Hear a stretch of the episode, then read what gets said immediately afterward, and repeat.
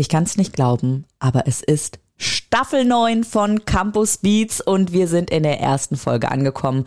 Und da habe ich direkt für euch einen Kracher mitgebracht. Das muss ich euch auf jeden Fall schon mal sagen. Anahita Esmail Sadeh ist bei mir. Hi, schön, dass du da bist, Anna. Hallo, schön dich zu sehen. Nach äh, genau einem Jahr. Ne? Also wie schnell die Zeit vergeht, unglaublich. Wahnsinn. Und dir natürlich herzlichen Glückwunsch erstmal zu deinem neuen Buch. Du bist direkt eingestiegen in der ersten Woche. Das Buch ist ja erschienen Mitte August äh, mit Platz drei auf der Spiegel Bestsellerliste, oder? Wie fühlt sich das so an? Unglaublich. Also für mich ist das Ganze nach wie vor total surreal und auch die ganzen letzten Wochen sind wie in so einem Traum vergangen, weil so ein Buchrelease, man erwartet diesen Tag monatelang. Also ich habe da zehn Monate drauf hingefiebert und konnte es dann gar nicht fassen, dass es so weit ist. Und dann haben sich die ganzen Erlebnisse so überschlagen. Dann war die, war die Buchpremiere, dann haben super, super, super viele das Buch supportet und fanden es toll. Und es freut einen natürlich selber sehr, wenn man die ganze Zeit die Idee nur im Hinterkopf hatte. Und es ist ja für einen selbst als Autorin auch ein total aufregendes Gefühl, wenn man weiß, okay, jetzt ist das Buch draußen und jetzt können es Menschen kaufen und lesen und haben dann dazu eine Meinung. Und ähm, von daher freut es mich unglaublich, dass die Resonanz bisher so, so, so, so positiv ist. Beats. Wir sprechen mit den klügsten Businessköpfen einfach über das, was sie wirklich bewegt. Campus Beats, dein Business Update. Worum geht's? Aktuelle Trends, neue Skills, Bücher. Campus Beats. Wann hast du dich zuletzt dabei erwischt, dass du ein Vorurteil hattest? Oder hast du dich noch nie dabei erwischt? Und hilft uns Schubladendenken nicht auch manchmal? Ich meine, ich wäre total überfordert, wenn ich nicht manchmal bestimmte Muster erkennen würde und vielleicht erstmal danach handeln könnte. Andrea Peters ist hier. Hi.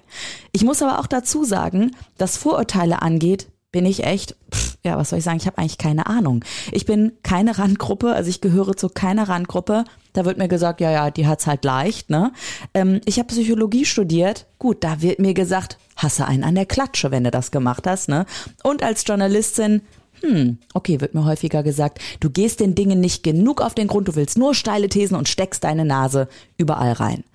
Aber mal ehrlich, das sind so Vorurteile, die nicht wirklich ans Eingemachte gehen. Im Job kann es passieren, dass auf einmal Sexismus vorherrschend ist in eurem Arbeitsalltag oder Mobbing oder Häme.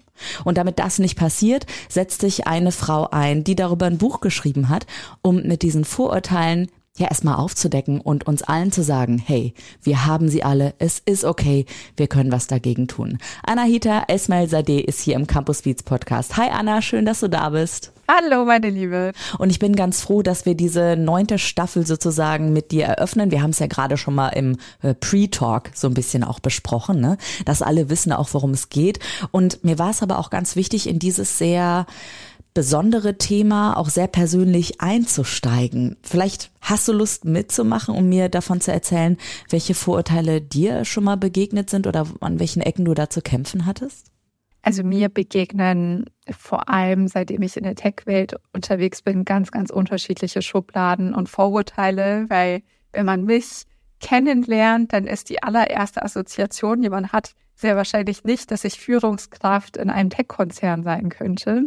Und das hat ganz unterschiedliche Gründe. Zum einen bin ich weiblich, ähm, dann bin ich verhältnismäßig noch sehr jung, schaue auch jünger aus, als ich tatsächlich bin, habe einen Migrationshintergrund, mag Mode, lackiere mir gerne die Fingernägel und so weiter. Und das Ganze beißt sich dann natürlich in den Köpfen von Menschen, wenn sie mich kennenlernen und dann erstmal gar nicht wissen, in welche Schublade sie mich stecken können, weil ich in so viele auf den ersten Blick hineinpasse, aber auf den zweiten Blick halt dann eben auch gar nicht. Von daher kann ich gar nicht sagen, diese Schublade begegnet mir am öftesten oder jede.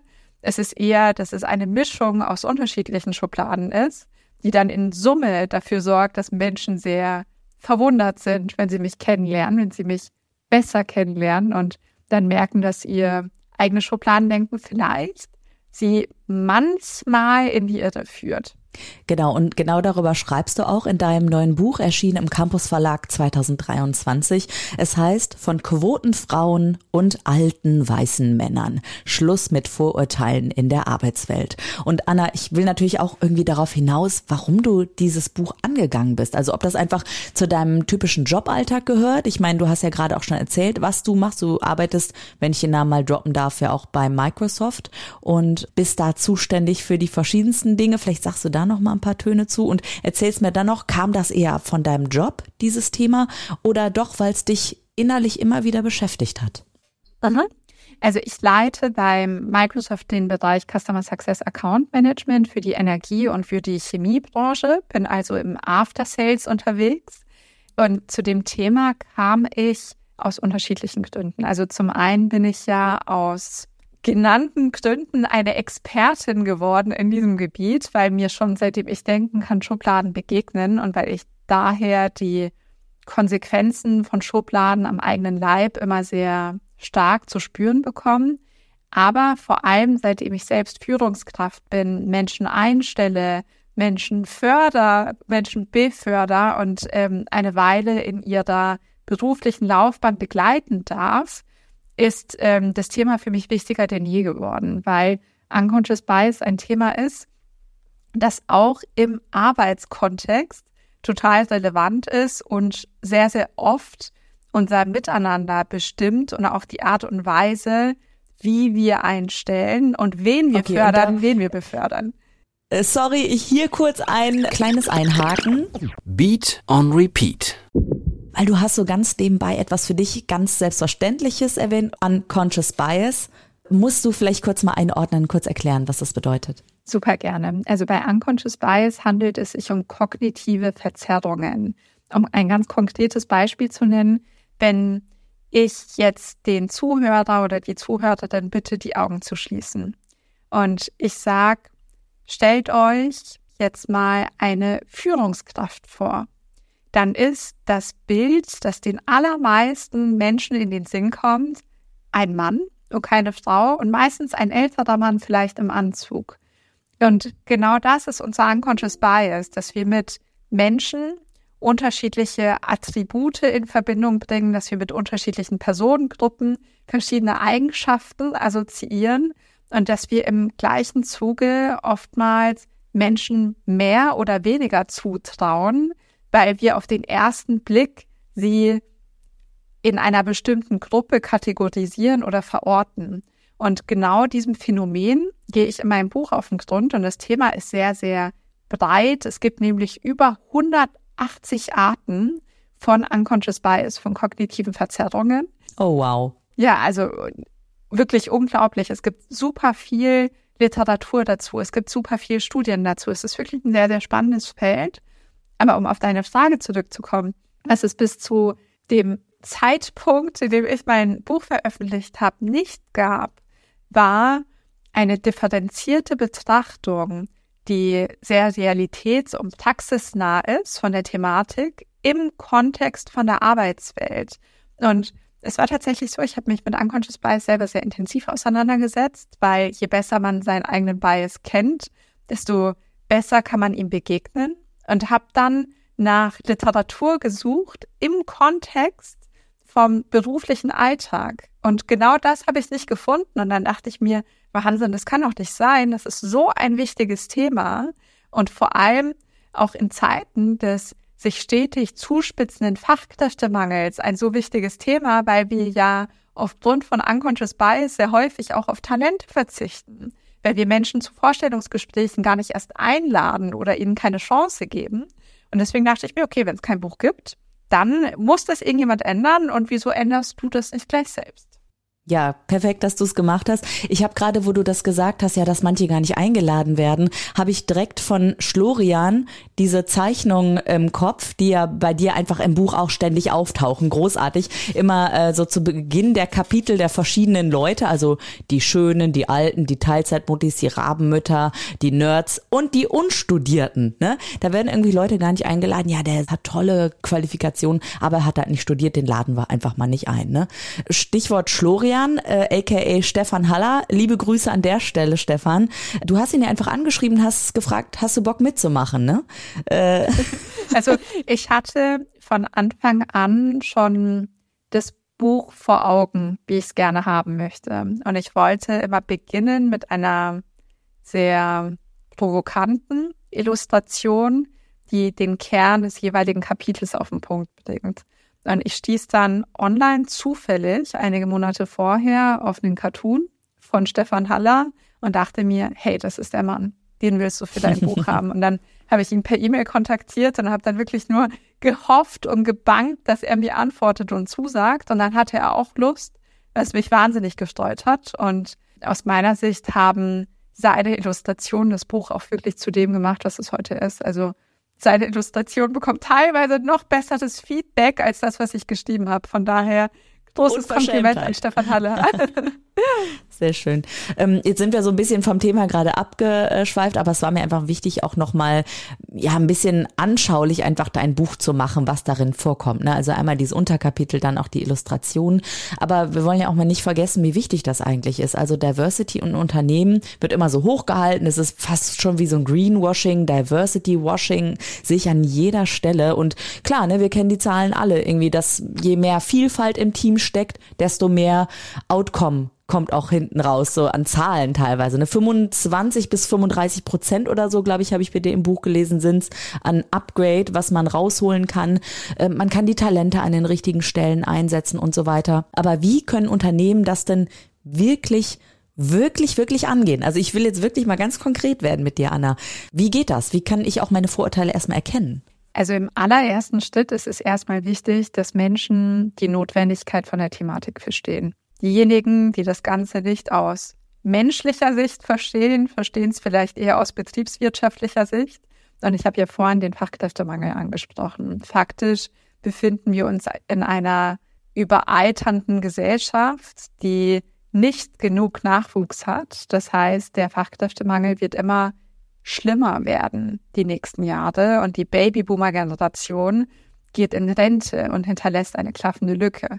Das heißt, Unternehmen die zukunftsfähig und wettbewerbsfähig bleiben wollen, müssen Talente gewinnen. Und faktisch haben das die meisten Unternehmen zwar schon verstanden, aber in den Führungsriegen sitzen nach wie vor viele Menschen, und ich nehme mich da selber auch nicht aus, die aufgrund von Vorurteilen vielleicht manche Talente übersehen und nicht einstellen, die wirklich toll wären für das Team, die das Unternehmen nach vorne bringen würden mit ihren Ideen, mit ihren Ansätzen, mit dem Innovationspotenzial, das sie mitbringen. Und deswegen allererster Schritt erstmal die Notwendigkeit erkennen. Und ich sage selber immer, wenn ich gefragt werde, wer sollte dein Buch denn lesen, dass vor allem jene Menschen mein Buch lesen sollten, deren erster Impuls es ist, dass dieses Buch unnötig ist, weil sie sich mit diesem Thema nicht auseinandersetzen wollen. Weil das aus meiner Sicht immer ein sehr gutes Indiz dafür ist, dass man in dem Aspekt vielleicht noch nicht so wirklich viel reflektiert hat über sich selber und über die eigenen Ansichten. Und dann einem nächsten Schritt, nachdem man selber akzeptiert hat, dass man Vorurteile hat, muss man anfangen, sie zu reflektieren und sich mit ihnen zu konfrontieren. Und jetzt übertragen auf den Arbeitskontext sollte es aus meiner Sicht wirklich verpflichtend werden, idealerweise für die ganze Belegschaft, aber mindestens für Menschen, die in Positionen sind, in denen Personalentscheidungen getroffen werden, dass sie sich verpflichtend mit der Thematik Unconscious Bias praxisnah auseinandersetzen müssen. Denn nur wenn wir uns mit unserem Unconscious Bias konfrontieren, sind wir in der Lage, zum Beispiel in Vorstellungsgesprächen oder zum Beispiel, wenn es darum geht, eine Person zu befördern, zu reflektieren, okay, agiere ich gerade objektiv und basierend auf Kompetenzen von meinem Gegenüber oder agiere ich gerade subjektiv auf Basis von subjektiver Affinität? Mhm. Und das finde ich sehr, sehr wichtig. Und natürlich gibt es mannigfaltige andere Maßnahmen, die Unternehmen ergreifen können. Auf einige gehe ich ja auch im Buch ein. Und ein sehr einfaches Beispiel sind ähm, etwa inklusive Stellenausschreibungen. Also Stellenausschreibungen, bergen oftmals selbst das vorurteilsbehaftete Denken von Unternehmen und sorgen dafür, dass sich Menschen gar nicht trauen, sich auf Position zu bewerben, weil Unternehmen heutzutage vielleicht schon verstanden haben, dass sie MWD in Stellenanzeigen reinschreiben sollten und damit ähm, inklusiv sind über alle Geschlechter. Aber viele Stellenanzeigen beinhalten trotzdem diskriminierende Passagen. Also fordern zum Beispiel Deutsch als Muttersprache und nicht nur fließendes Deutsch in Fällen, wo fließendes Deutsch erforderlich ist. Oder wollen junge ähm, Teammitglieder haben und diskriminieren damit ähm, Menschen mit einem fortgeschrittenen Lebensalter. Also bei, bei diesen Aspekten auch anzusetzen. Und sonst ähm, kann ich nur empfehlen, mein Buch zu lesen, weil da teile ich ja einige sehr konkrete Beispiele, was man machen kann. Und du bietest ja wirklich ganz klare, praxisnahe Möglichkeiten, wie jemand da rauskommen kann. Ne? Also Akzeptanz, anonymisierte Bewerbungsunterlagen, wie du schon gesagt hast, äh, Diversity-Quoten oder auch Sensibilisierung der Belegschaft, ne? sowas. Nur Weißt du, wenn ich jetzt daran denke, ne, also ich klicke mal auf so einen großen, ich weiß, ich habe eine große Firma, Unternehmen, Konzern, wie auch immer in Deutschland und guck mir halt mal an, wer sitzt da in der Geschäftsführung. Und es ist ja wirklich, also statistisch gesehen so, dass es dann eher alte weiße Männer sind, nun mal im Moment. Und die sind ja jetzt quasi an der Reihe, das aufzubrechen, ja, und diese Vorurteile sichtbar zu machen. Würde aber natürlich auch für sie selber bedeuten, dass es unbequem werden könnte, ja, dass man sich selbst reflektieren muss. Glaubst du, das wird auch wirklich passieren oder ist das eine neue Generation, die gerade kommt und die dafür sensibilisiert werden kann? Also aus meiner Sicht hat Offenheit und Flexibilität im Denken und Anpassungsfähigkeit an, an die aktuelle Zeit nichts mit dem Lebensalter zu tun, zwangsläufig. Also ich kenne Menschen, die sind Mitte 20, aber sind so festgefahren in gewissen Ansichten und haben solche Scheuklappen auf, dass sie überhaupt nicht nach rechts und links schauen.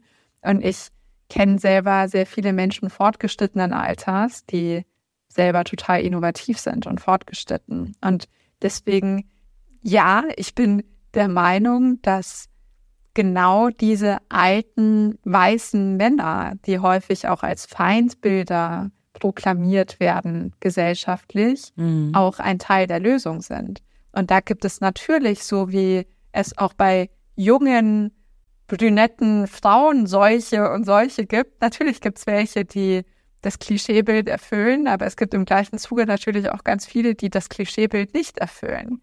Und ich setze auf alle Personen, die die Vorzüge von Diversität erkennen, die erkennen, dass Chancengerechtigkeit das ist, was wir gemeinsam anstreben sollten und die auch erkennen, dass das Ganze nur gemeinsam geht und nicht, indem wir mit dem Finger aufeinander zeigen und sagen, boah, die alten weißen Männer oder die jungen Frauen, die jetzt nachkommen und uns irgendwas wegnehmen wollen. Also es funktioniert nur im Wir und im Miteinander.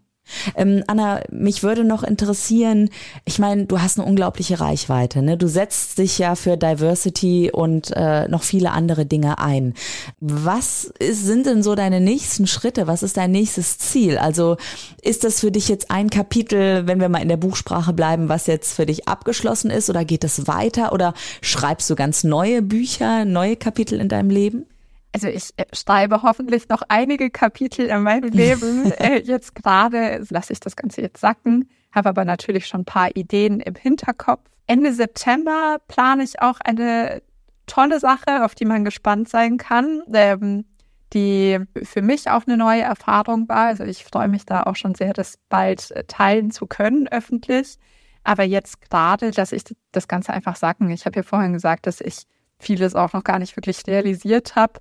Und für mich ähm, war das eher der Startpunkt, um auf das Thema aufmerksam zu machen. Und ich, ah, okay. Und ich hoffe, dass ganz viele Menschen basierend auf dem Buch anfangen, sich mit dem Thema auseinanderzusetzen, dass ich ganz viele Vorträge darüber halten darf, dass ich ganz viel debattieren kann mit Menschen. Und von daher freue ich mich sehr auf das, was jetzt die nächsten Wochen und Monate kommt. Oh, du machst es sehr spannend. Und klar, das hat sich gerade von mir so angehört. Was ist mit den nächsten Kapiteln in deinem Leben? Ich meinte natürlich in deinem Jobleben, ne? ähm, und äh, ganz zum Schluss, weil ich habe gerade schon das Telefon klingeln hören so im Hintergrund. Du bist ja gerade mitten im Arbeitsalltag, also ich habe dich kurz mal rausgerissen hier für diesen Campus Beats Podcast. Abschließend noch ein paar Worte von deiner Lektorin aus dem Campus Verlag, Danja Hätchens. Offbeat. Mit Anna habe ich schon bei einem anderen Projekt zusammengearbeitet und seitdem intensiv ihre LinkedIn-Beiträge verfolgt. Damals dachte ich schon, wow, diese Frau hat so viel zu sagen und setzt so viel in Bewegung, sie sollte unbedingt ein eigenes Buch schreiben. Als ich erfuhr, dass sie tatsächlich schon ein Buchthema im Kopf hatte, das mich auch inhaltlich sofort überzeugte, haben wir es direkt angepackt. Während der Zusammenarbeit bin ich ein wahrer Fan von ihr geworden. Und damit stehe ich auch nicht alleine da, was man allein an ihren rasant steigenden Followerzahlen auf LinkedIn erkennen kann, die mittlerweile bei rund 160.000 liegen. Anahita Ismail Sadeh schafft es, die Augen dafür zu öffnen, wie sehr wir in unserem Alltag von Vorurteilen begleitet werden. Und das ohne erhobenen Zeigefinger oder ohne jemand zu fest auf die Füße zu treten. Das ist eine wahre Kunst. Und daher kann ich das Buch nur empfehlen. Nicht nur Führungskräften und HR-Abteilungen, ja, sondern eigentlich uns allen, die wir jeden Tag mit Menschen zu tun haben. Also äh, erstmal tausend Dank, Danja, falls du diesen Podcast hörst, auch für deine ganzen Impulse, deine kritischen Rückfragen. Also dieses Buch wäre nicht das, was es heute ist, wenn ich dann ja nichts gehabt hätte, die mich auch wirklich viel gechallenged hat im positiven Sinne. Also ich erinnere mich, es gab einige Passagen, wo ich mir dachte, ja, das passt jetzt. Und dann ja dann gesagt hat, hey, du, willst du nicht noch ein bisschen drüber nachdenken? Da geht doch noch was. Ne? Und ähm, von, von daher, Danja war ein, eine große große, große Bereicherung für mich in dem ganzen Prozess. Und dass das Buch heute das ist, was es ist, das verdanke ich auch zu ganz großen Teilen der Danja. Und von daher ist es unser gemeinsamer Spiegel-Bestseller, liebe Danja. Und ohne dich mhm. wären wir nicht da, wo wir jetzt heute sind. Und ich hoffe, dass wir gemeinsam auf dieses Thema aufmerksam machen, dass wir ganz, ganz viel Bewusstsein wecken und dass wir ganz viele Debatten auslösen, die Menschen dazu bringen, über ihren eigenen Teller dann zu blicken. Sagt Anahita Esmail Sadeh. Sie hat das Buch geschrieben von Quotenfrauen und alten weißen Männern. Schluss mit Vorurteilen in der Arbeitswelt. Erschienen 2023 im Campus Verlag und sie hat es ja gerade schon gesagt, da kommt noch ganz, ganz viel mehr. Anna, herzlichen Dank, dass du heute im äh, Podcast warst. Hast du noch berühmte letzte Worte hier? Und damit meine ich nicht sowas wie letzte Kapitel oder so, Bitte nicht falsch verstehen. Ich meine es ganz lebensbejahend. Okay, ich freue mich immer sehr, wenn Leser und Leserinnen auf mich zukommen und das äh, Feedback, das sie haben, mit mir teilen. Also sollte jemand dabei sein, der das Buch schon gelesen hat oder lesen wird, ihr könnt mich sehr gerne über LinkedIn und auch über Instagram kontaktieren. Und ich äh, freue mich total, eure Sicht auf das Thema und eure Sicht auf das Buch zu erfahren. Ha, da habe ich doch mal was, was ich in die Show Notes noch packen kann. Also LinkedIn und Instagram Connection von Anna könnt ihr im Beschreibungstext dieses Podcasts nochmal anklicken. Anna, herzlichen Dank und alles Gute. Super gerne. Ich danke dir. Tschüss. Tschüss. Campus Beats. Mehr Campus gibt es unter www.campus.de slash podcast.